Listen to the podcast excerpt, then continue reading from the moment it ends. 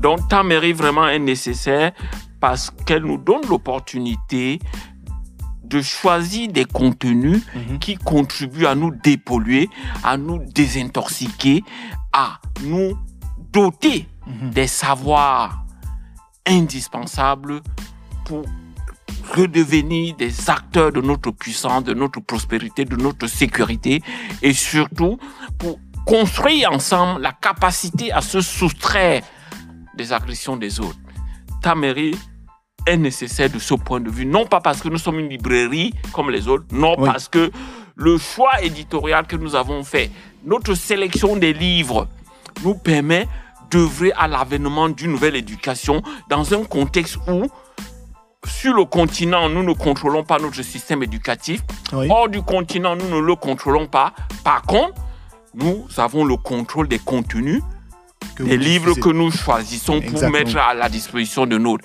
Et en cela, ta mairie nous paraît une solution, une contribution à cette nécessité de la de bâtir une éducation qui nous transforme en gagnants, en puissants, en surpuissants, Mhm. qui soit à l'abri de- de- du voyoutisme que nous observons de part et d'autre dans le monde.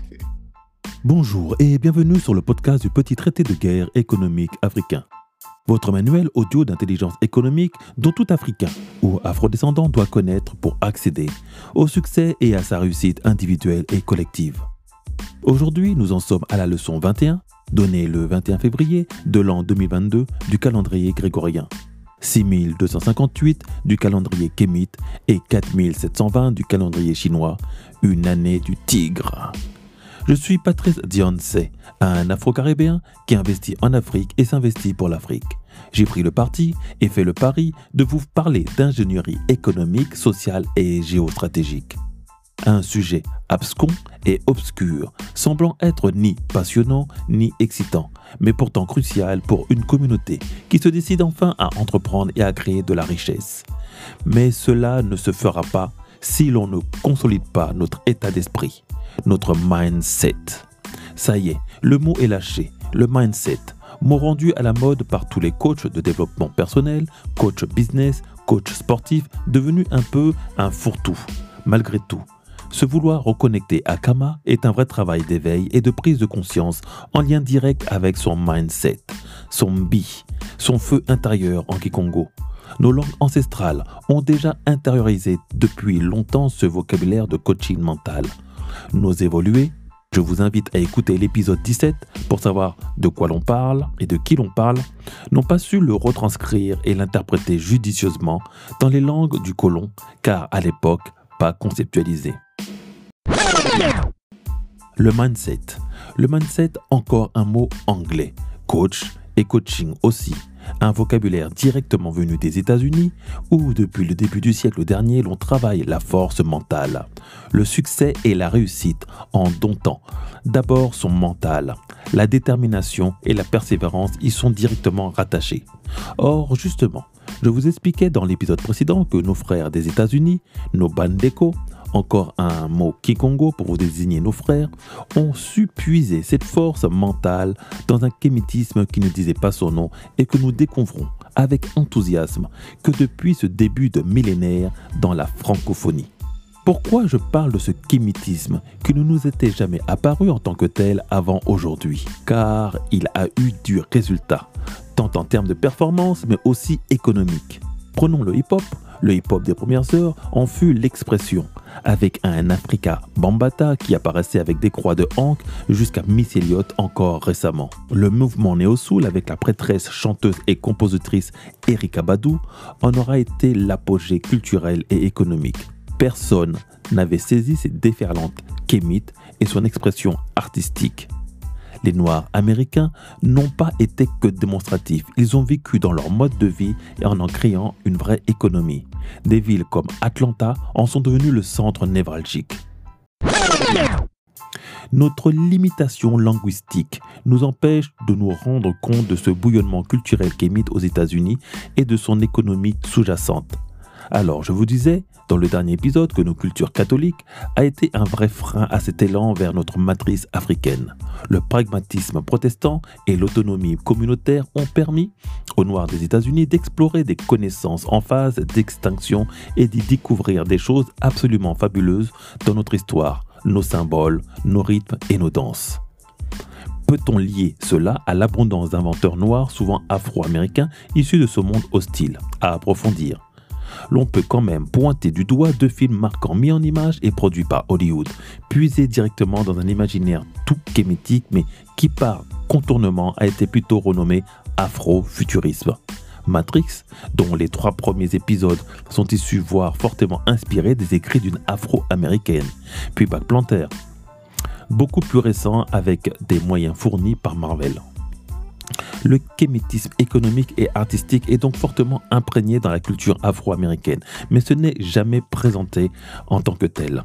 La musique, du jazz en passant par la funk, du gospel au rhythm and blues, renommé RB, du hip-hop au school jusqu'à la neo-soul les tenues vestimentaires, depuis l'émancipation noire américaine, les mouvements politiques et paramilitaires ont été pourtant autant de signes qui auraient dû nous éveiller. Ce qui a pu créer le flou dans cette perception d'un kémitisme dans la culture afro-américaine est ce mouvement religieux qui s'est construit autour de l'islam appelé Nation of Islam. La NOI, la Nation of Islam, est une approche très américaine et très kémite de la religion musulmane. L'islam restait une alternative à la religion chrétienne et ses différents courants, une alternative en période de fracture et d'émancipation, et par certaines mesures la plus africaine des religions dites révélées, des religions abrahamiques. Dans une période d'émancipation, puis de fin de ségrégation, il fallait des organisations solides capables de marquer la rupture. Il en existait déjà plusieurs qui portaient le kémétisme politique et économique, les premières organisations panafricanistes, comme la NAACP, la National Association for the Advancement of Colored People, en français Association nationale pour la promotion des gens de couleur, mais qui finit trop infiltrée et travestie. L'Universal Negro Improvement Association en African Communities League, l'UNIA, principal moteur du nationalisme noir dans les États-Unis, et le très célèbre Black Panther Party ou BBP, à l'origine le Black Panther Party of Self-Defense. Elles étaient toutes principalement axées sur l'idéologie politique et philosophique.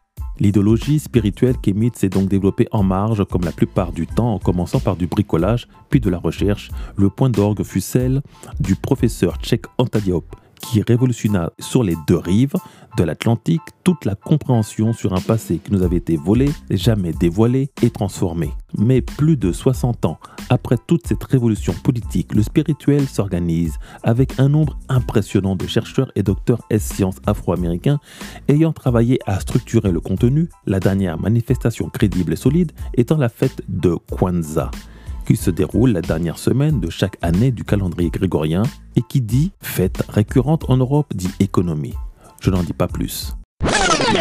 L'on ne comprend juste pas, en francophonie, avec nos regards catholiques, que tout ça n'est que communautaire. Et nous évoluer, nous répéterons à qui veut l'entendre que nous n'avons pas la même histoire que les Noirs américains et que la communauté noire en France n'existe pas. En vérité, en vérité, ce sont des choix de vie que nous avons choisis. La passivité catholique contre la résistance protestante. L'on doit rappeler que les protestants furent purchassés, voire massacrés en Europe par une église catholique qui n'acceptait pas la dissédance en son sein.